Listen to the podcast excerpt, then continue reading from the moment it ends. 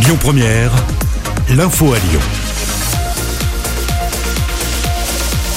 Bonsoir à tous. Dans l'actualité ce mardi, l'obligation du port du masque pourrait être levée cet été en extérieur. C'est en tout cas la volonté d'Olivier Véran, le ministre de la Santé, était l'invité d'Europe 1 ce matin. Il espère sincèrement, je cite, que ce sera cet été, fin de citation, une opération envisageable grâce à la vaccination, rappelle le ministre de la Santé. 1500 doses supplémentaires du vaccin Pfizer ont été mises à disposition au Parc euh, pour la nouvelle grande opération de vaccination qui débute demain. Elle va durer jusqu'à vendredi inclus. 10 000 injections pourraient être effectuées sur ces trois jours. Le loup rugby se mobilise pour les étudiants. Le club offrira ce jeudi 1500 paniers solidaires. Il s'agit de denrées alimentaires et de produits d'hygiène. Pour en bénéficier, il faut être étudiant en post-bac et s'inscrire sur le site billetterie.louprugby.fr. La distribution aura lieu ce jeudi 6 mai de 9h à 19h au Matmut Stadium à Gerland sur présentation de votre carte étudiante. En basket, l'Asvel reçoit la chorale de Rouen ce soir. C'est un match en retard de JP Elite.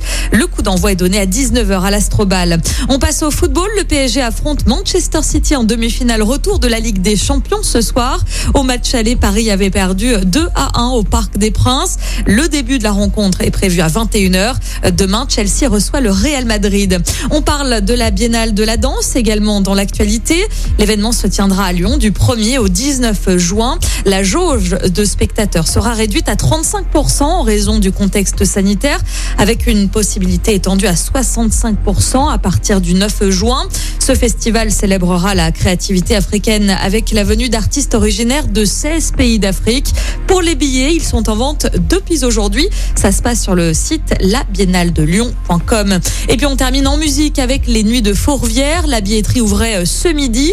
Cette 75e édition se tiendra à Lyon du 1er juin au 30 juillet.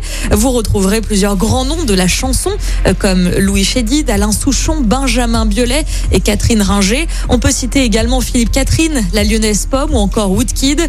Les détails sont à retrouver sur la page Facebook de Lyon 1 Écoutez votre radio Lyon Première en direct sur l'application Lyon Première, lyonpremière.fr et bien sûr à Lyon sur 90.2 FM et en DAB+.